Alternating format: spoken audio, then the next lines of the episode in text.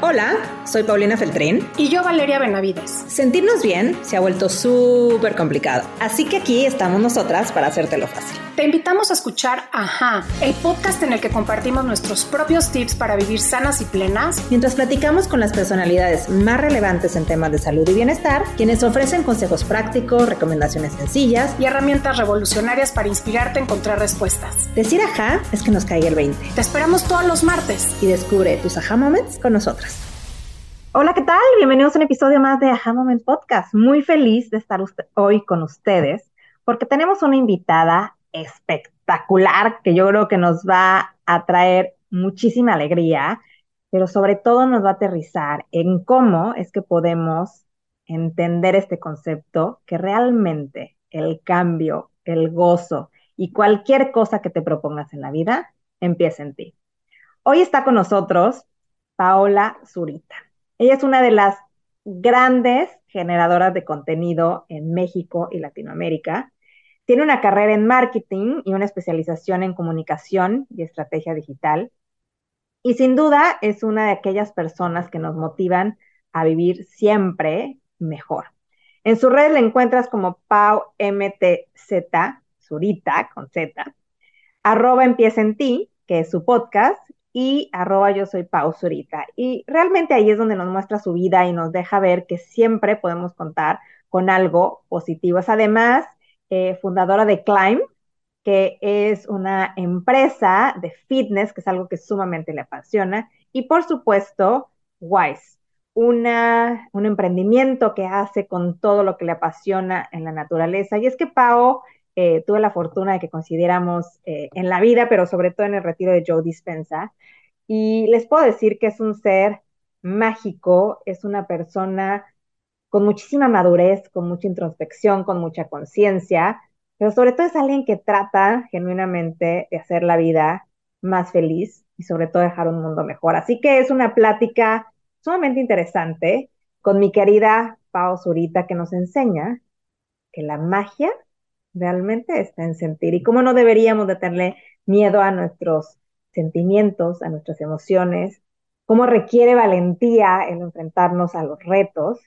Y nos platica un poquito de algo que ha sido muy abierta, pero que pocas veces ha contado en espacios como este, en un podcast, que es cómo fue que superó y vivió de una manera distinta el ser diagnosticada con una condición autoinmune. Así que no te lo pierdas. Gran, gran episodio hoy en Aha Moment Podcast con mi querida Pau Zurita. Y por supuesto, no dejes de seguirnos en redes. Estamos como arroba aja.mx. Y ya desde ahorita dale compartir en todos tus chats a tus amigos, a tus vecinos, a tu familia, porque este episodio nadie se lo puede perder.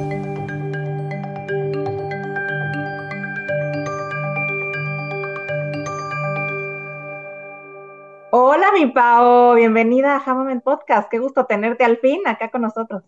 Hola, Pau, estoy muy feliz, muy emocionada de por fin lograrlo. Me urge tener esta plática, entrevista, gozada contigo. Muchas gracias por invitarme, estoy muy contenta. Oye, yo más, la verdad es que todas las personas que te seguimos en tus redes, en los diferentes espacios, ya sea en Wise, en tu podcast, Empieza en ti, en Climb, en todo lo que emprendes, eh, creemos que te conocemos, ¿no? Porque es extremadamente transparente, pero yo siempre creo que en la vida la gente nos puede sorprender.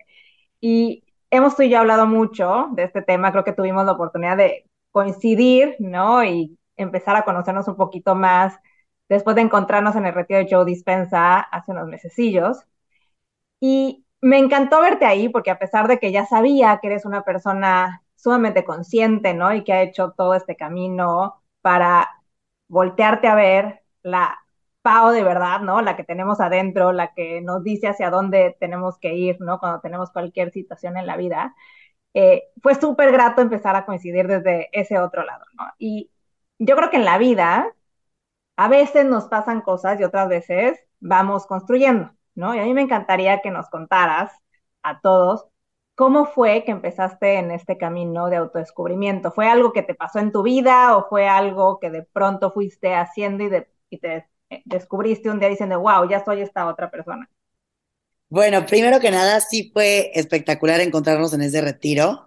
Creo que es muy cool la gente que no creerías que te vas a encontrar ahí, que de pronto los ves, porque un poco te sientes que vas por un mismo camino, ¿no? A veces en la vida tenemos muchas amistades, familia, gente a nuestro alrededor, que podemos hablar de 300 mil cosas, pero es muy culto aparte con personas que pues van por un caminito bastante especial, diferente y que va como con un propósito un poco más allá. Entonces, me, encantó verte por allá y, me encantó porque nos llevó a muchas pláticas, pues locochonas ahí que hemos gozado tú y yo. Entonces, sí fue muy espectacular. Y pues mira, respecto a tu pregunta tal cual, creo que en mi caso sucedieron varias cosas para yo empezar a tener este camino. Yo hubo un momento de mi vida que fue más o menos, que habrá sido como en el 2000, por ahí del 2015, 2016, 2017, que para mí fue una etapa de, pues, pues de empezar realmente abrir los ojos y darme cuenta que, pues, que no me aceptaba, que no tenía tanto amor a mi persona, que a pesar de que parecía muy segura por fuera, en realidad no estaba tan segura de mí misma en muchos aspectos. Em, recuerdo que mucha parte de mí físicamente no me gustaba, eh, ciertas cosas de las cuales te ves como muy firme, de pronto volteas y dices, ni siquiera que siento que sea tan firme de eso que estoy diciendo ahorita en voz alta. Entonces, para mí específicamente, creo que lo que me detonó fue un año. Estos tres años para mí fueron, como te digo, un, un encuentro conmigo de decir quién eres, eres la Pau que te dijeron, eh, qué Pau eres, qué si te gusta, qué de lo que te dijeron tus papás, con qué si vas, con qué no vas, estás cómoda, estás feliz, te sientes en, en común con lo que van diciendo tus amigas o solo lo haces porque es lo que hay. Entonces, creo que fueron como bastantes años ahí de roce continuo de, mí, de, de, yo con yo, de mí conmigo, de estar como diciendo un pleito ahí interno. En este pleito interno creo que no había un diálogo tan bonito, creo yo, de mí para mí, que, que para mí era normal, ¿no? Yo en ese momento me acuerdo que a veces me veía en el espejo y te lo juro que me acuerdo de mi mamá diciéndome, Paola, ¿cómo te estás diciendo esas cosas? ¿Qué te pasa? ¿No? Que hoy lo, hoy lo, hoy lo, hoy lo recuerdo y digo, de verdad, ¿qué te pasaba? Pero bueno, fueron estos tres años como de mucho roce, mucha búsqueda, mucha inseguridad, autoestima bajo, em, no sentirme al 100. Y creo que específicamente cuando inicié este camino fue cuando hubo un año que yo subí bastante de peso. Em, mi estrés, mi ansiedad, mi enojo, mi frustración también se fue a tope. Luego yo toda la vida, este, pues había tenido cierto peso y esa subida me estresó y me acuerdo que volteé y dije, oye, no es posible que casi, casi yo estaba comiendo lechuga y aire, que fatal, por cierto, pero bueno, así lo hacía en ese momento del estrés que yo tenía de que no bajaba de peso. Y no me daba cuenta que el factor más determinante era toda mi parte emocional. O sea, lo que me tenía ahí eran mis emociones. Y sumándole a eso, se me detonó una enfermedad autoinmune que se llama psoriasis, que es una, es una enfermedad que literalmente el cuerpo se te llena de ronchas de pies a cabeza. Em, que yo siempre digo que la psoriasis llegó a mi vida a decirme, mi reinita, ya te aventé estrés, ansiedad, tristeza, enojo, frustración, ya te subí de peso, ya, ya, ya te, no, o sea, como que siento que me estaba atacando por todos lados, mi cuerpo diciendo, Pau, despierta, porque el cuerpo es sabio, ¿no? Y despierta es, despierta para adentro, ¿no? O sea, despierta para ti. Entonces, se me detona la, psoriasis y la, y la psoriasis recuerdo que tenía un tratamiento muy, pues bastante agresivo de lo que yo sentí en, en una manera tradicional, entre cremas, unas pastillas que tenías que tomar, que te resecaba la piel durísimo. Y para mí ahí ese fue el momento que dije, no, yo no le voy a entrar a eso, que es, esa, que es ese tratamiento tan potente para, para el cuerpo. Y descubrí un doctor de medicina alternativa. Este doctor de medicina alternativa me llevó al camino de, pues, con una terapia que él tenía de medio acupuntura, de, de, de, de, para identificar elementos y demás, pero me metió toda la parte emocional. Me empezó a meter toda la parte de visualización.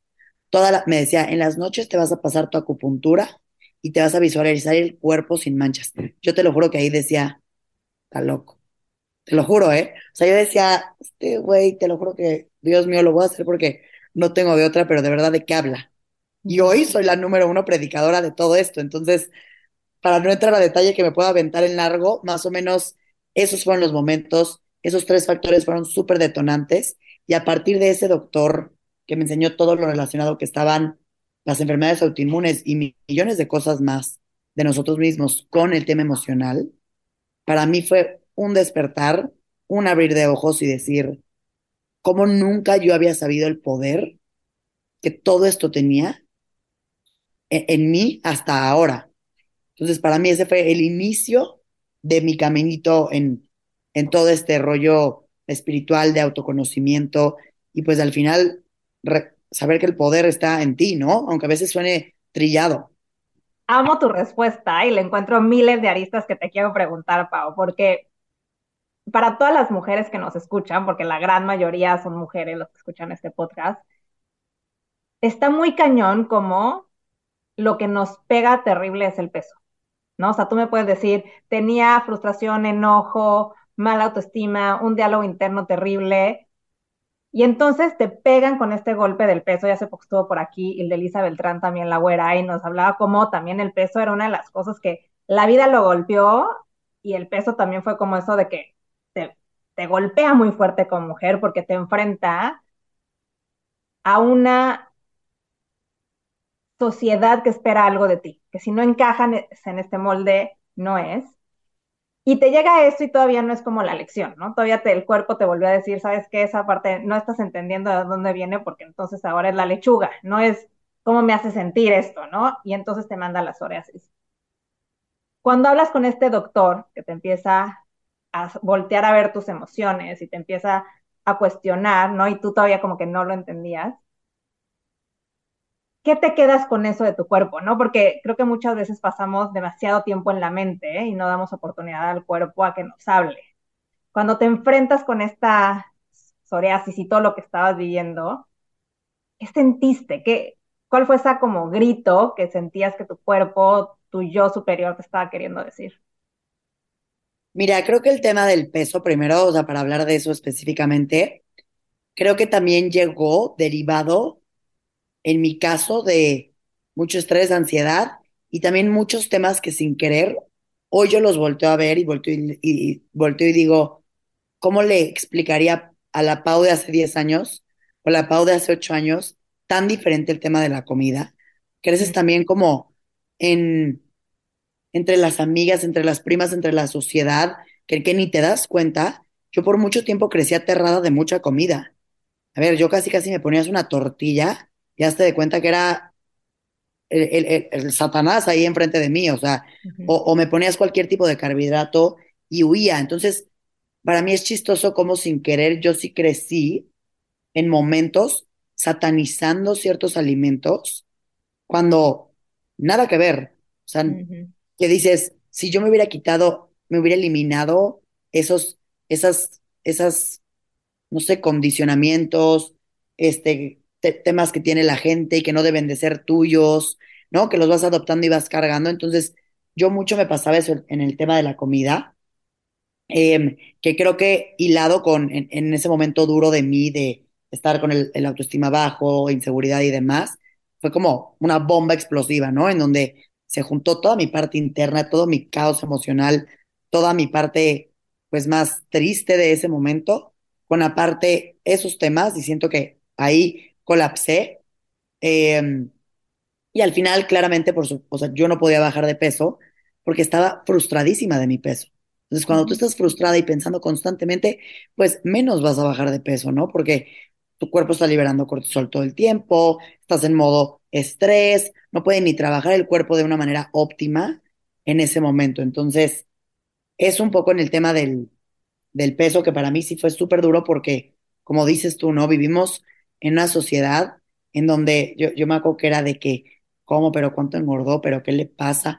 Yo me acuerdo que unas vez, una vez compartí en, creo que de versión en el 2020, una foto que por ahí la he de tener, está en mi Instagram, una foto que sale, yo, son como cinco fotos de mí, y ves la primera y ves la última, y te lo juro que había gente que me puso, te operaste a la fregada, pero así, ¿eh? ¿Qué te hiciste? Algo te hiciste en la cara que yo te lo juro que decía, o sea, qué cañón que una transformación, ni, no, yo la compartí en el genuino de decir, ve la capacidad de transformar tu vida, y ni siquiera porque de, algo, o sea, ni siquiera porque fuera un tema de, de más peso a menor peso, ¿eh? Eso, eso para mí no era el tema, para mí fue un tema en donde me ves y de verdad, de la uno a la última, me ves sana, ¿no? Me ves, o sea, la piel brilla, me explico, es un tema en donde tu cuerpo está en su estado óptimo y me siento bien. Entonces, pero te digo que fue como rudo porque los comentarios en esas fotos, yo decía, a ver, es la realidad, compartamos que ahí esté. Y eran unos comentarios que yo decía, y si hubiera seguido de cualquiera de las otras maneras, me atacarían constantemente. No, o sea, o, hasta ahorita también, pero bueno. sí, es eh, un tema como, a mí me ha pasado, ¿no? También he tenido diferentes pesos, ¿no? Y no necesariamente cuando estaba más flaca es cuando estaba más sana. Sin embargo, la gente te dice, eh, ay, es que te ves muy guapa, te ves muy linda porque estás más flaca.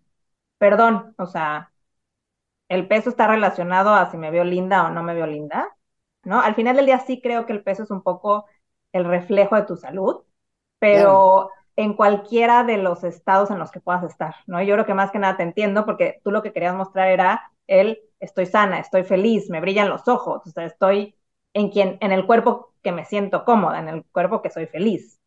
Exacto. Sí, total. Totalmente de acuerdo. Y en el tema de pues de la psoriasis, para mí el encuentro con este doctor que me empezó a decir todo este tema de las emociones y demás, que te digo que fue mi paso uno a ya hoy estoy muy metida en todos esos temas y, es más, ya vivo y predico de esa manera, ya se me hace extraño no vivir así. Pues para mí en un inicio fue extrañísimo, em, como que le crees, pero no le crees, como que dices, será lo que me está diciendo, pero bueno, creámosle porque no me quiero meter una pastilla. Entonces fue extraño al principio y pues cuando de pronto empiezas a ver cambios en ti, sin haberte tomado una sola medicina, como que lo extraño comienza a ser verdad y lo que te parece raro empiezas a decir, ¿cómo? Y me siento bien y me estoy viendo bien.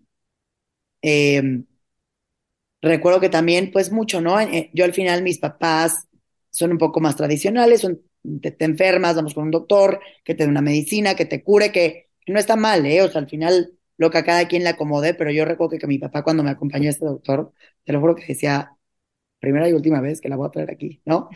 Y, y, después, él viendo en mi propio avance, que me debe haber tardado ya en un total como ocho meses en curarme de la psoriasis, em, pues fue sorprendente porque no me tomé absolutamente nada. Yo iba con el doctor, em, sus tratamientos de lo que constan es, él te recibe y te hacía, él dice que hay alergias emocionales y alergias químicas, porque puede estar involucrado también con algún elemento, em, puede suceder también, y mucho lo emocional. Y un poco para aclarar este tema de químico y emocional, te cuento rapidísimo una historia que me contó este doctor. Me contó que una de sus pacientes era anémica y pues e, el hierro, ¿no? Entonces, él se va atrás contigo, él te va probando con la mano ciertos elementos, te va probando emociones, o sea, tal cual te pone enojo, un tubito.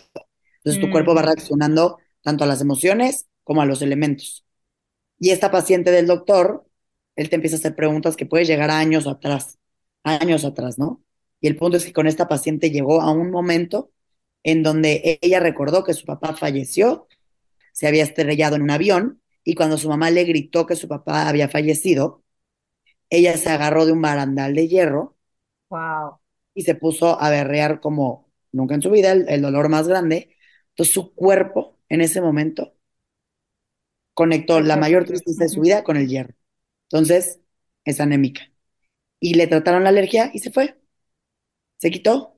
Eh, él le llama alergias como a cualquier, eh, cualquiera de esto que estoy platicando, no es la típica alergia nada más, es alergia química emocional. Entonces, para darte ejemplo de lo que fue, pues para mí fue maravilloso porque ya no me lo contaron, ya no me lo tuvieron que decir, lo viví. Entonces, para mí haberlo vivido fue como decir, ok, si esto me quitó estas manchotas, algo más puede hacer. Claro, y, te voy a interrumpir ahí, Pau, porque creo que una de las cosas que estás hablando aquí, y antes voy a hacer un paréntesis, ¿no? Yo creo que la medicina alópata tradicional es buenísima, la tenemos que usar, a mí me salvó la vida, pero es una de las múltiples herramientas que tenemos que tener cuando somos diagnosticados con una enfermedad crónica degenerativa, como es una enfermedad autoinmune. O cualquier otra, creo que es parte de un abanico de herramientas que tenemos. Sí, cerrando ese paréntesis, me voy a esto que estabas diciendo, porque creo que tiene un trasfondo importantísimo. Si estoy en lo correcto, ¿no? Pau, cuando tú vas pasando por este tema de la psoriasis, también empiezas a hacer cambios importantes en tu vida. También es cuando dices, me cuestiono lo que realmente es para mí. Y dijiste, ¿sabes qué, papá? Tú me, te gustaría llevarme con el médico y que me tomara la cortisona, pero ¿qué crees? Yo decido explorar este camino. Y yo me hago responsable y me hago la CEO de mi salud y yo me voy a hacer responsable de mi vida. Y me parece también que fue en ese camino cuando tú empezaste a hacer cambios de decir, ok, ¿qué quiero? Me voy a ir por el camino tradicional en el que me voy a emplear y voy a estar aplicando todo lo que estudié en la escuela y la maestría, o le voy a hacer caso a mi cuerpo y a mi intuición y voy a empezar a intentar otra cosa. Y creo que muchas veces cuando pasamos por estos caminos, cuando no llegamos con gente tan talentosa como el doctor que dice, si no tenemos la fortuna de conectar con nuestra intuición, nos vamos por lo fácil, por tomarnos la pastilla, por cambiar la alimentación, pero los cambios de verdad, los difíciles, los que te enfrentan contigo misma, eso los dejamos para después, ¿no? Entonces, platícanos qué empezaste a hacer, ¿no? A raíz de este diagnóstico y empezarte a responsabilizar de tu vida, Pao, ¿qué crees que pudo haber contribuido también a esta sanación? 100% lo que dices, porque mira, al final la psoriasis, eh, la subida de peso, todas estas cosas al final eran casi, casi síntomas de mi cuerpo hablándome de algo mucho más poderoso que eran mis emociones y todo mi, mi, toda la manera en la que yo estaba emocionalmente adentro, ¿no? Entonces, justo creo que estas cosas físicas fueron una alerta para mí, pero lo más importante era lo que yo estaba viviendo internamente. Y creo que ese fue el momento en donde por fin le hice caso. Esto que te mencionaba ahorita, que te dije en el episodio de mi autoestima, mi inseguridad, mi falta de amor, hoy te lo puedo decir. Yo en ese momento no sabía ni qué me estaba pasando. Yo en ese momento no es como que dije, mm, creo que ahorita no tengo autoestima, mm, creo que ahorita estoy insegura. No, no lo sabía ni, ni, ni, ni explicar. Ni articular, claro. Articular. Nada más me sentía muy mal conmigo misma, me sentía muy incómoda, me caía gorda, este, no me gustaba. O sea, todo eso se expresaba en, lo que te decía, ¿no? En un como rechazo a mí misma constante, pero sin ser consciente. No sé cómo explicarlo, pero es como si tú me conocieras, si tú me hubieras conocido en ese momento, te lo juro que hubieras creído, ella, ¿qué onda? Está súper segura de sí misma, va, hace, dice, pero yo iba al, mundo, a la vida, con un, con un caparazón, una actitud, y por dentro de eso había una persona, pues, muy frágil, bastante dolida, muy sentimental, muy, este, pues mal pasándola en esos años. Y a ver, no, no quiero decir, no quiero que con eso se malentienda a que yo era súper, eh, a lo largo de mi vida fui muy feliz, gocé mi vida, mis amigas, era muy contenta, no es como que vivía yo en un e, eterno estado de esta manera. Para mí fueron estos como tres años en donde creo que por fin empiezas a tener una separación de la gente de tu alrededor y comienzas una lucha interna, ¿no? De decir, ahora sí estás tú, ya nadie te está diciendo nada, y si te dicen, ya te, está, ya, ya te estás cuestionando, y si opinan, ya estás dudando. Entonces, para mí fueron esos años en donde pues desperté y me di cuenta de muchas heridas que tenía y heridas que son normales, que suceden a lo largo de tu vida y pueden ser por cosas desde sencillas hasta muy catastróficas y, que te voy a, ajá, y, que te voy a interrumpir ahí un poco, ¿no? Porque estoy leyendo un libro que me encanta de Gabor Maté que se llama The Myth of Normal, como el mito de lo que es normal, ¿no? Y muchas veces pensamos, cuando escuchamos estas historias, y sobre todo tú que eres tan pública en redes sociales y que creemos que tienes la vida perfecta, entre comillas, la gente que no ve lo que estás pasando, ¿no? Cree que llevas una vida muy feliz, ¿no? Y justamente lo que dice este autor es, no te tiene que pasar algo trágico, o sea, no tienes que ser refugiado de guerra, no te tuvo que tuviera un abuso sexual a los tres años, no tuviste que haber sido golpeada y maltratada, ¿sabes? Un trauma es lo que uno experimenta a ti, lo que en tu vida significó un momento traumático, que no necesariamente tiene que ser estar agarrada a un pasamanos cuando te dicen que se murió tu papá a los ocho años, ¿no? Pero que tú lo viviste como difícil. Y creo que eso también, Pao, nos abre el panorama para que todo mundo nos sintamos con la validación de que podemos tener un trauma y no necesariamente quiere decir que fue algo extraordinario como ser un refugiado de guerra. Entonces, creo que eso también nos pone en perspectiva y a toda la gente que te sigue y que se inspira de ti o que nos está escuchando, le da un poco de confianza de decir, ok, esto a lo mejor no suena tan feo, pero el hecho de que una amiga te haya traicionado a los 11 años es un trauma y puede ser algo sumamente difícil y no tiene que ser haber visto una balacera, ¿sabes? Entonces creo que eso nos ayuda a resignificar y, en, eso, que, dices, Pau, justo te, te mencionan igual en un libro que yo estoy leyendo, te dicen, a ver, para que exista un trauma, consta del entorno, el contexto, el impacto que tuvo en tu sistema nervioso y la actitud que tú tuviste que tener para superar ese suceso. Entonces, si tú juntas esos componentes, ¿no? Estando en un lugar con cierta situación y a ti te choqueó y tuvo un impacto en tu sistema nervioso, para ti ya te vas a tener una actitud que compensa esa situación, que puede ser lo que sea, ¿no? Creciste muy solo de chiquito, chance de grande dices, no necesito a nadie, yo puedo todo, eh, o, no te pelaron y de grande te sientes que te abandonan muy fácil, ¿no? Entonces, ¿cómo, cómo justo esto que dices a mí me encanta porque creo que obviamente hay, hay de cosas a cosas, pero, pero justo entender que cada uno de nosotros somos por la historia de vida que traemos. Y creo que llega un momento, y eso siempre lo digo yo, llega un momento en el que sí creo que tenemos la edad y la conciencia suficiente de decidir voltearnos a ver y de decidir tomar acción y ya no ser víctimas de lo que te pasó, de lo que fuiste, de lo que viviste, porque quedarte en ese estado considero que es, pues, pues lo fácil, como bien lo dijiste tú hace rato, a veces enfrentar esas situaciones, a veces enfrentar esos momentos, pues no son fáciles, como que no quieres tocar de pronto lugares incómodos. Pero si tocas ese lugar incómodo y dejas que eso incómodo te deje de gobernar mejor te gobiernas tú por una nueva decisión, para mí es de las cosas más poderosas que, que me he dado cuenta hoy. Como al final, yo siempre lo digo, ¿no? Porque yo tengo pésima memoria. Mucha gente dice, es que yo no me acuerdo, pero yo no sé qué me pasó, pero yo no tal. Yo tengo la peor memoria del mundo. Mi mamá hasta me dice que bárbaro, es impresionante que no te acuerdes ni del viaje, de no sé qué. Y creo que a veces no necesitas acordarte de manera consciente de, los sucesos tal cual. Obviamente existen muchas terapias, em, hipnosis, meditaciones, regresiones, millones de cosas que te pueden llevar a esos lugares, pero creo que uno sí es capaz de ver en dónde está herido. Creo que uno es capaz de ver cuando está reaccionando o contestando desde un lugar que es de un poco más de dolor, que lo sacó de sí. Entonces, creo que para mí se ha vuelto, pues, cansado, pero me parece muy bonito el vivir en una conciencia constante, ¿no? De decir esto de dónde viene, por qué estoy siendo así, por qué soy así. Entonces, saber que si decidimos simplemente ser conscientes y que, ser conscientes es observarnos, puede comenzar ahí un trabajo. Entonces, ¿qué dirías, Pau? ¿Cuáles fueron esas cosas en las que te responsabilizaste de tu vida y te llevaron en esos ocho meses de transición que empezaste a hacer las visualizaciones, que ibas con el doctor, que empezaste a hacer esta introspección, ¿qué cambios en tu vida requirieron esa valentía que dijiste, ahora sí me voy a escuchar? Si mi cuerpo me está hablando, me voy a hacer caso.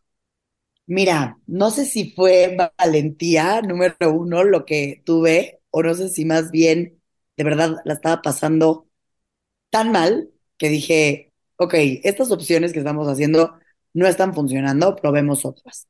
Entonces, creo que, primero que nada, lo, más importante diría yo, comencé, aunque me costara trabajo en un inicio, a dejar de, decirme cosas feas en el espejo. O sea, de verdad agarré y dije, ¿sabes qué? Se acabó. Si ahorita no te gusta, pero tus boobs, pero tu panza, pero tu tal, ya cállate y mejoras algo al respecto. Ya, se acabó, ¿no? Entonces, siento que ahí dije, aunque te cueste y aunque lleves acostumbrada de sentarte la madre en el espejo ahorita, ya no lo digas. Sé consciente de cuando viene, silénciate. Número dos, agarré y dije, basta, empecemos a cambiar mis hábitos. Siento que hice las paces un poco con la comida. mm. eh, de decir, ya nada es bueno, nada es malo, eh, probemos, comamos, sintamos en paz. También como que recuerdo haberlo soltado. O sea, me acuerdo que dije, si de verdad esto no está jalando ya, no lo pienses, goza en lo que estás. Me puse a hacer un buen ejercicio, eh, me puse a comer balanceado y sano, eh, y ya no con una preocupación, ya no en el estado de estoy comiendo una tortilla, me estoy comiendo un pan, me estoy comiendo tal. También era normal, me acuerdo que todas mis amigas estaban a dieta, pero bueno, agarré y dije, quitemos esta parte también. Me metí, número tres, me metí a full en todos estos temas, como que agarré y dije, a ver, si ya te llamó la atención esto que te dijo el doctor, ya te funcionó, pues conozcamos más, ¿no? Sepamos más alrededor de estos temas. Empecé a leer todos los libros de Joe Dispensa. Em, recuerdo que también en algún momento hablé con Gaby Vargas, que ella es certificada en HeartMath, y cuando me mencionó sobre HeartMath dije, mm, ¿qué es eso? ¿A poco te puedes certificar de estos temas? Em, y me fui a HeartMath, bueno, no me fui a HeartMath, me certifiqué en HeartMath como HeartMath Certified Trainer, que HeartMath, para los que nos están escuchando, si no saben, es, el, es un instituto que estudia todo el tema del corazón, de las emociones y cómo esto tiene, tiene impacto en nuestro sistema nervioso, en la manera en la que tenemos nuestra energía, en la manera en la que podemos estar en la vida y cómo podemos crear con base a los llenos que estamos de energía. Yo no practico ni entreno a gente de HeartMath, podría, no lo hago, lo hice un poco más de por experiencia personal, pero para mí HeartMath también fue un detonador, como punto número cuatro o cinco, ya no sé en cuál voy, de saber que somos seres de energía a full, a tope. O sea, para mí eso fue un despertar porque nunca te lo dicen, ni mis papás me lo dijeron, ni en la escuela me lo dijeron, ni en ningún lugar me lo dijeron. Y cuando yo por HeartMath entendí que somos energía y entendí todas las fugas energéticas que tenemos como humanos por las emociones, por cómo nos hablamos, por las situaciones, por cómo decimos comportarnos, por cómo arrancas tu día. O sea, para mí fue un abrir de ojos y decir, de verdad es las cosas más sencillas que yo hago desde que abro los ojos en mi cama hasta que me voy a dormir. Todo lo que puede ya sea ser fuga energética o recarga energética. Para mí eso fue otra cosa que dije, que eh, a mí me voló la cabeza, porque para mí cuidar mis fugas energéticas fue creo que una de las cosas más beneficiantes que pude haber tenido tanto mentalmente como físicamente. Entonces, me empecé a adentrar en estos temas, te digo que me certifiqué y agarré y dije, vamos a probar de todo, conocí todas las herramientas habidas y por haber, meditación, hipnosis, barras, me voy, ya ahorita siento que esas herramientas, gracias a Dios, mucha gente las conoce, pero en ese momento cuando yo las empecé a hacer o a descubrir, pues no había mucha gente ni con quién platicarlo. Y pues vas descubriendo cómo todas las herramientas se unen en el mismo lugar, que ese mismo lugar es que todo viene de adentro. Deja de encontrar el problema afuera, deja de culpar a las personas, a las situaciones, deja de voltear a ver el entorno para definirte tú. El, saber que el poder eres tú y que todo viene de adentro para afuera, a mí me cambió la vida. Me cambió la vida porque no vivía así. Amo tu respuesta porque además coincido muchísimo, ¿no? En, todo mi proceso de salud. Eh, hay dos cosas, bueno, muchas, ¿no? Pero una es Joe Dispensa, me cambió totalmente justo esto que dices de energía. Y también hice un curso de HeartMath, ¿no? Y ahí fue cuando terminé de descubrir cómo es que existe un poder enorme en nosotros que no estamos utilizando, que a veces se nos olvida lo maravilloso y magníficos que podemos hacer y toda la sabiduría que existe dentro de nosotros. Y como tú, creo que es muy normal que estemos buscando afuera, ¿no? Y, generalmente estamos viendo qué pasó o qué me hicieron, o, ¿sabes? Y cuando llegas a esta, estos momentos, ¿no? Que son como estos tipping points, ¿no? Donde puedes darle el cambio, puedes hundirte más en el proceso. Hay gente que tiene la valentía, yo sí creo que se necesita mucha valentía para decir, ok, sí voy a meter el dedo en la llaga, porque no podemos decir que fue fácil el proceso y que de un día a otro dijiste, ah, ya, soy otra nueva Pao y entonces ahora me hablo bonito y ahora como delicioso y entonces empiezo mi día meditando y ya no tengo fugas energéticas, ¿no? Ahora todo me recarga. Y creo que cuando pasamos por estos procesos, Pao, y empezamos a conectar, ¿no? Con esta inteligencia del corazón que es capaz de hacernos abrir puertas maravillosas, existe también esta otra parte donde podemos caer en la trampa de juzgarnos ahora porque tenemos las herramientas. ¿no? hay mucha gente que te ve afuera y entonces, pero ¿por qué reaccionas así si ya sabes conectar con tu inteligencia? ¿Y por qué si ya meditas? ¿no? Y creo que justamente lo que nos hace es tener herramientas con que reaccionar menos, pero no quiere decir que no vas a reaccionar, no quiere decir que ya no te vas a enojar, ¿no? Yo creo que nos hace eh, ser más conscientes de para qué es cada emoción, ¿no? Yo, por ejemplo, eh, puedo compartir que para mí, por mi historia de vida, muchas veces el enojo no era una emoción aceptada, ¿no? No hay que estar enojado. Y ahora digo, el, enojo es maravilloso porque el enojo me mueve, o sea, el, enojo me, permite accionar, no me quiero enojar toda la vida, pero es importante sentirlo. ¿Cómo ha sido para ti en todo esto de HeartMath que, te, que número uno te ayuda a saber que existen diferentes emociones, emociones de alta vibración, emociones de baja vibración, tener un vocabulario emocional distinto? Mira, a mí me sirvió mucho en entender que, como bien lo dijiste, no hay emociones malas ni buenas, no hay negativas ni positivas. Como humanos tenemos emociones, todas son, todas están y todas son válidas y bonitas. También creo que dentro de las emociones, bueno, no creo, más bien dentro de las emociones, hay emociones que te van a recargar la energía, como el amor, la compasión, la alegría, la plenitud, el goce, el disfrute, y hay emociones que te van a drenar de energía, el enojo, la frustración, la tristeza, la ansiedad. No hay bueno ni malo, pero sí te van a recargar y sí te van, las otras te van a drenar, ¿no?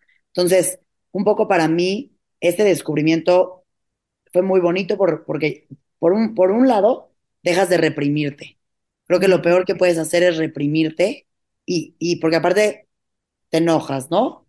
Entonces después te juzgas que te estás enojando. Pero entonces quieres controlar ese enojo. Entonces ahí es como ponerle, o sea, si ya estabas teniendo ahí una fuga, ya tienes, pero 10 más, ¿no? Totalmente. Entonces, es un tema de decir, número uno, si ahorita tengo que estar enojada, estoy enojada. Como, como lo leí también en algún libro que no recuerdo en cuál fue, la mejor medicina para dejar de, para dejar de sentir el enojo, para dejar de sentir la tristeza, es dejarte sentir. No hay más. esa, es, la única opción. Entonces, creo que yo también siendo una persona que soy un poco exigente, perfeccionista, em, demasiado intensa, yo muchas veces no me permitía estar cansada, estar un día triste, estar un día bajoneada, porque entonces, ¿qué me pasa? No que ya medité, justo lo que estás diciendo. Entras, entras como en una parte cuando vas en este descubrimiento que crees que ahora tienes que ser luz y perfección y que como fregados me estoy enojando si acabo de meditar hace dos minutos, ¿no? Y creo que es buenísimo llegar a ese punto, porque yo creo que es como en cualquier cosa, ¿no? No porque estudies algo tantísimo, se te va a olvidar un día o vas a dejar de necesitar, o sea, siempre vas a tener que seguir aprendiendo. Entonces creo que en esta parte, para mí fue muy increíble darme cuenta que al final todas las herramientas están y creo que lo que te dan estas herramientas y lo que te da esto de lo que tú y yo estamos hablando es, por supuesto que me voy a seguir enojando, por supuesto que voy a seguir llorando, por supuesto que voy a seguir sintiéndome un día ansiosa, pero ahora son más cortos los... Si yo antes me enojaba y me tardaba en regresar a mi paz, pongamos un ejemplo, dos horas, ahora me tardo una hora, ahora me tardo media hora, ahora me tardo 20 minutos. Entonces, creo yo que independientemente de todo, esas herramientas te permiten regresar a tu centro, te permiten regresar a tu base en donde estás bien en tiempos más rápidos y no darle tanto tiempo y espacio a esas emociones que al final son fugas, que al final son pues situaciones que te hacen bajar. Entonces, vívelas, siéntelas, pero cada vez menos, porque cada vez menos te hace enganchar menos, cada vez hay regresar más a tu centro. La meditación te regresa, HeartMath te regresa, te regresa con ciertas respiraciones y ni siquiera nos vayamos a meditación porque sé que mucha gente no medita. La respiración te regresa a tu centro. La respiración te regresa a ti por el simple hecho de inhalar y exhalar más lento y concentrado. Entonces, para mí eso fue súper poderoso de decir, eres humano, siempre va a pasar, nada más, ahora menos. Y ahora con conciencia. Y ahora con decisión, ¿no? No, no con control, con decisión. Y también creo que empiezas a darte cuenta que las emociones, pues sí tienen un impacto en tu cuerpo, ¿no? Yo, yo lo viví en carne y hueso. Entonces, entendiendo que todo el tema emocional se va al cuerpo y tiene un impacto literalmente en tu sistema nervioso, porque tu sistema nervioso que regula todo tu cuerpo se rige con esto, empiezas también a ser muy consciente de ciertas cosas que le das energía. Y también creo que una cosa para mí muy interesante y poderosa que me ha pasado en este proceso ha sido hacerme responsable de, lo que yo estoy sintiendo. No, no culpar a nadie más. No es me hiciste enojar, no es tú me hiciste sentir. Yo me sentí por lo que la persona dijo, lo que la situación mencionó. Yo me sentí de esa manera por mí, por lo que traigo, por lo que he vivido, por lo que soy. La persona hizo y hará. Entonces, para mí eso también fue muy poderoso, dejar de, de ser circunstancia o, de, las situaciones, ¿sabes? De, de, yo ser como suceden, ¿no? Tomar responsabilidad de eso que creo que también te hace pues ser responsable de ti en muchos aspectos y más cuando vivimos una vida llena de personas, la pareja, los amigos, tu mamá, tu papá, quieres ir culpando todo tu estado de, tus relaciones, estamos Totalmente, totalmente, y coincido mucho contigo en este sentido porque escuchamos estas frases de las palabras tienen poder, ¿no? O eh, cuida cómo te hablas, o le hablarías así a tu mejor amiga, ¿no? Pero cuando lo vives en carne propia, te empiezas a dar cuenta que realmente el cuerpo y la mente nunca están separados, ¿no? Eh, tomé justo el curso de medicina mente-cuerpo en Harvard y una de las cosas que cada vez me sigue sorprendiendo más es cómo nunca están separados. O sea, el 90% de nuestras células tiene receptores de los neurotransmisores. Quiere decir que cada pensamiento llega a cada una de mis células. Y si ese pensamiento que creamos que es único lo repetimos, me parece que cinco mil veces por día y tenemos un trillón de células, pues hay una infinidad de información que está circulando por nuestro cuerpo todo el tiempo y es bien difícil entenderlo. Y me encanta que lo platiques de esta forma porque es dejar de salirse de victimilandia, no es todo me pasa a mí, es no, no, no, o sea, la forma en como yo lo interpreto me hace a mí sentir así. Y entonces generalmente eh, asumimos que la otra persona lo dijo para molestarme, pero la otra persona a veces ni se da cuenta que me lo dijo, ¿no? Y creo que cuando nos hacemos responsables de eso, también nos hacemos responsables de que no todo lo que decimos tenemos que estar pensando en cómo lo va a tomar el otro. Cómo lo tome el otro, cómo lo haga el otro ya no está en mí. Y creo que eso también es mucho de, de lo que tenemos que empezar a voltear a ver. Y me encantaría que nos platicaras cómo es para ti esta introspección. Sobre todo, vivimos en un mundo en que está lleno de estímulos, ¿no? Toda la vida es un estímulo, las redes sociales, el cine, la comida, los restaurantes, los bares, o sea, todo está hecho para que estemos 100% estimulados y cada vez son menos las oportunidades que nos permiten mirar hacia adentro. Tú que además te dedicas a este mundo de las redes sociales y de la comunicación, ¿cuáles son las prácticas que haces día con día para regresar a ti? Mira, antes, nada más de lo que estabas diciendo del tema de las personas, creo que hay algo que, que puedo aportar, sumar, compartir que yo hago. Obviamente a veces me falla, pero trato de hacerlo. Creo que al final toda la gente con la que estamos conviviendo en el día a día, quien sea, si, si en vez de dejar de verlos como a veces enemigos o enfrentamientos o hay que poca me dijo y empiezas a tomarlos un poco como maestros, aunque no lo parezca, puedes aprender muchísimo de ti. Yo a veces hago juegos, te lo juro que conmigo misma, de que salgo y digo, a ver, me está saltando de esta persona esto. Eh, de esto ya me chocó que me dijera esto. Y en vez de culpar o decir o atacar al de enfrente, vuelto a preguntarme, oye, ¿y por qué esto que dijo a mí me está molestando? ¿Y por qué esto que dijo a mí me hizo compararme? ¿Y por qué esto que acaba de decir a mí me acaba de hacer sentir menos? ¿No? Como que un poco empezar a hacer contacto, lo que provoca en ti, porque eso te lleva a un descubrimiento increíble. A mí muchas veces me preguntan cómo empiezas, ¿no? ¿Cómo empiezas este camino? ¿Cómo empiezas este descubrimiento? ¿Cómo empiezas a cuestionarte? Empezándote a cuestionar tus, pensamientos, tus pensamientos, tus comportamientos, cómo te hacen sentir las personas y desde un lugar de amor y sin juicio, ¿no? No decir, ay, ¿qué te pasa que te estás comparando, que estás insegura? No, decir, a ver, ¿qué me estará pasando aquí que me estoy sintiendo muy insegura en este momento? Ok, veo que está haciendo esto, ¿será porque yo quiero eso? Ok, si yo quiero eso, ¿qué tengo que hacer para tener eso? O sea, creo que si uno empieza a dialogar con esos pensamientos que todos los que estamos escuchando este podcast seguro saben de lo que hablo, a dialogar con ellos sin juicio y con amor, te puedes empezar a conocer muchísimo. Porque entonces te sales desde esa cabeza de juicio y te sales a la cabeza de decir, veamos, ¿qué es esto? ¿Quién, quién soy? ¿Por qué me salta? ¿no? Sí, te permite ser curiosa. De, curiosa, de curiosa, de observadora, de no juicio, porque aparte, a ver, si tú piensas algo y eres capaz de observar ese pensamiento, significa que no eres él, lo estás viendo, estás separado, no estás ahí. Entonces, obsérvalo, velo y dialoga. Conócete, ¿no? Cosas que te hayan hecho sentir mal, pregúntate. Y ojo, aquí no tiene con nada que ver con no poner límites, creo que eso es un tema aparte. No es todo cuestionar y saber y todo vete y pregúntate a ti. Por supuesto que hay cosas que hay que poner límites, se dicen, se opinan, se hablan. Es un tema separado de eso. Y respecto al tema, Pau, que estabas diciendo de, de los pensamientos, eh, que también se me hace muy interesante todo eso, ¿no? De cómo te dicen, repítete, dilo, mantras, palabras positivas, bla, bla, bla.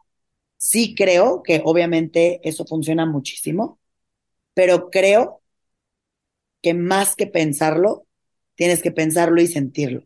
Porque si tú te dices 300 mil veces, me amo, me amo, me amo, y en el fondo te, te, estás diciendo el pensamiento racionalmente, pero te sientes que te odias, o si quieres decir, soy millonaria, soy millonaria, soy millonaria, pero en el fondo no te sientes merecedora de dinero, no hay manera de que funcionen tus 300 mantras repetidos constantemente. Sí, seguramente te van a llevar a un mejor estado, que te estés hablando mal, pero creo que la conexión más profunda es entrar a esos lugares más chonchos.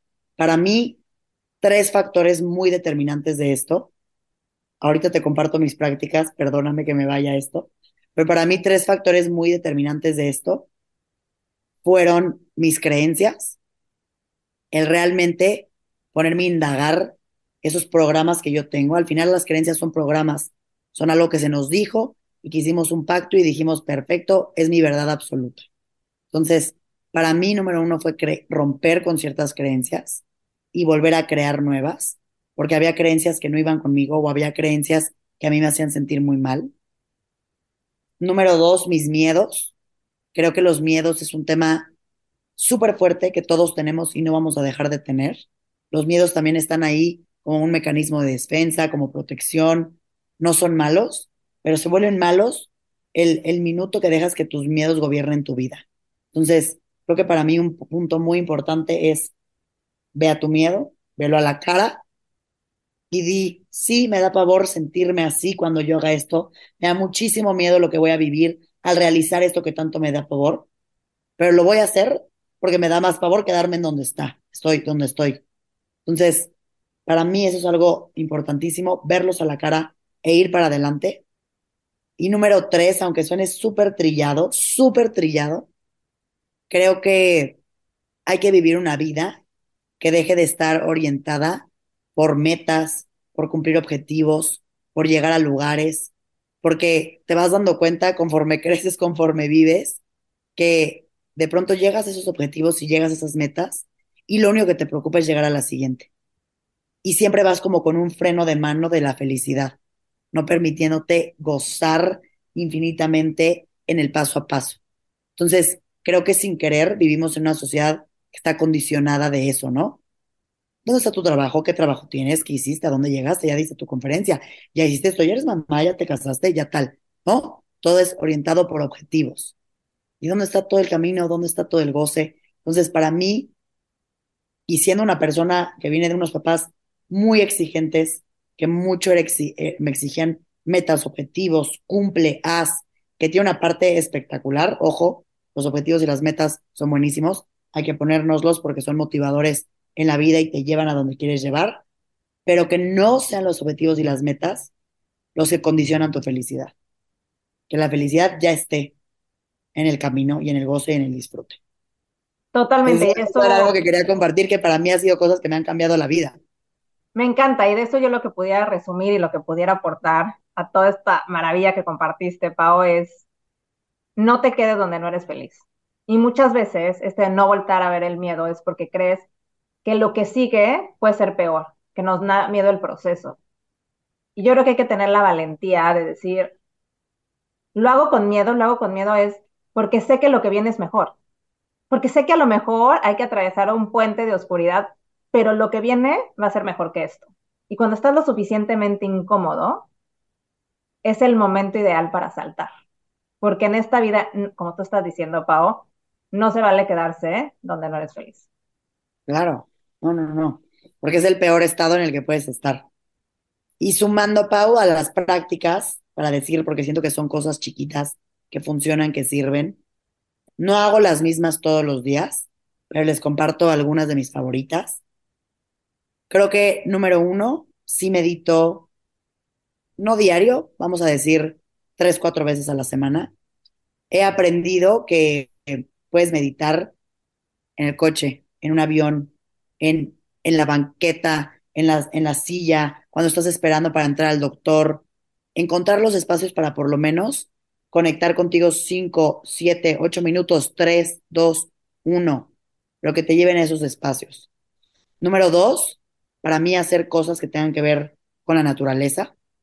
A mí eso me, me, me llena de energía en todos los niveles me, recarga absolutamente y, no tienen que ser planes elaborados, puede ser desde una caminata en un parque, puede ser desde una carrera como esta que corrí el fin de semana, aunque no sea naturaleza tal cual, estás haciendo un contacto con el allá afuera. Número tres, todas las mañanas, todas, y ahí sí lo hago todas las mañanas. Me despierto y no permito que entre ningún otro pensamiento antes de agradecer aunque sea una cosa sencilla. Y, sé que esto ya es así como seguramente una práctica que todo mundo dice, sé que el agradecimiento está de moda, pero qué bueno que esté de moda, porque es lo más espectacular que puedes hacer. No es cliché, no es trillado, te hace que despiertes y que no permitas que te entre antes un pensamiento de estrés, de frustración, de enojo, de lo que sea, sino que conectas con amor desde el inicio. Porque si no, la verdad, llega un punto en que dices, ¿Para qué vives la vida? Para voltear a ver solo lo malo, despiértate con lo bueno. Y creo que es un gran hack porque, como tú dices, yo creo que el agradecimiento, y a lo mejor es algo que también aprendiste en Hartman, cuando te dicen que conectes con esta inteligencia del corazón, una de las cosas que te dicen es, no pienses en amor, que sería lo más natural, ¿no? Si piensas en conectar con tu corazón, escuchar a tu corazón, sería piensa en amor. Y lo que sucede con la mayoría de los seres humanos es que el amor puede tener muchas connotaciones a lo mejor para ti el amor, habrá alguien allá afuera que el amor significa que le pegue su mamá, ¿sabes? A lo mejor el amor significa que haya un abuso, a lo mejor el, y el amor puede tener muchísimas significaciones, pero la gratitud, la gratitud es igual para todos. Y siempre, siempre, siempre yo estoy convencida, al igual que tú, Pau, que no importa el escenario tan fatídico que parezca, siempre hay algo que puedes agradecer. Y cuando agradeces, te fijas en lo que sí hay y no en todo lo que falta y no en todo lo que está saliendo mal. creo que, así como tú dices, puede sonar trillado, pero es de las mejores cosas en la vida cuando esté, los que nos escuchan, en una situación compleja, donde a lo mejor no le ves la salida, donde estás sumamente enojado, frustrado o ansioso, date dos segundos para agradecer. Y te vas a empezar a dar cuenta que si hay algo por lo que ser feliz. Que aún cuando el día está espantoso, sí se siente rico el hablarle a una amiga que quieres. Sí está lindo poder tener un techo, sí está lindo poder dar un abrazo. O sea, siempre hay algo que podemos agradecer y eso es maravilloso.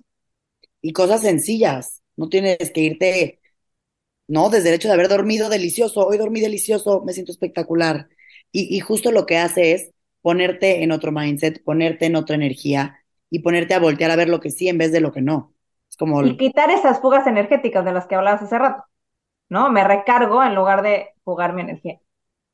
Y como último tip, que este me lo dijeron una invitada en mi podcast hace tiempo, se llama Marta, y lo aplico hoy en día. De repente cuando hay situaciones de caos, que al final pues somos humanos, entras, te sales de ti, bla, bla, bla, voltear a ver mis pies. Porque al voltear a ver tus pies, dices, ¿dónde estoy? No estoy parada ahorita, que estoy viviendo en este segundo te conecta al momento exacto, ahora no está pasando nada de lo que estás pensando, no está pasando nada de lo que tú ya te estás imaginando de tu futuro catastrófico, frito, todo mal. Entonces, voltear a ver mis pies es como un, ¿dónde estás? Aquí y ahora, regresa a ti y, y calma, ¿no? Todo pasa. Entonces, a mí esas prácticas y tips sencillos, gracias a Dios puedo decir que sí me mantienen, sí me considero una persona que estoy en un estado de felicidad más tiempo. No sé si se llama felicidad, pero estoy en un estado donde me siento bien más tiempo que del que me siento mal. Y así busco sentirme todos los días. Entonces, a veces cuesta, y cuando uno es así, cuando viene uno malo, te cuesta aceptarlo.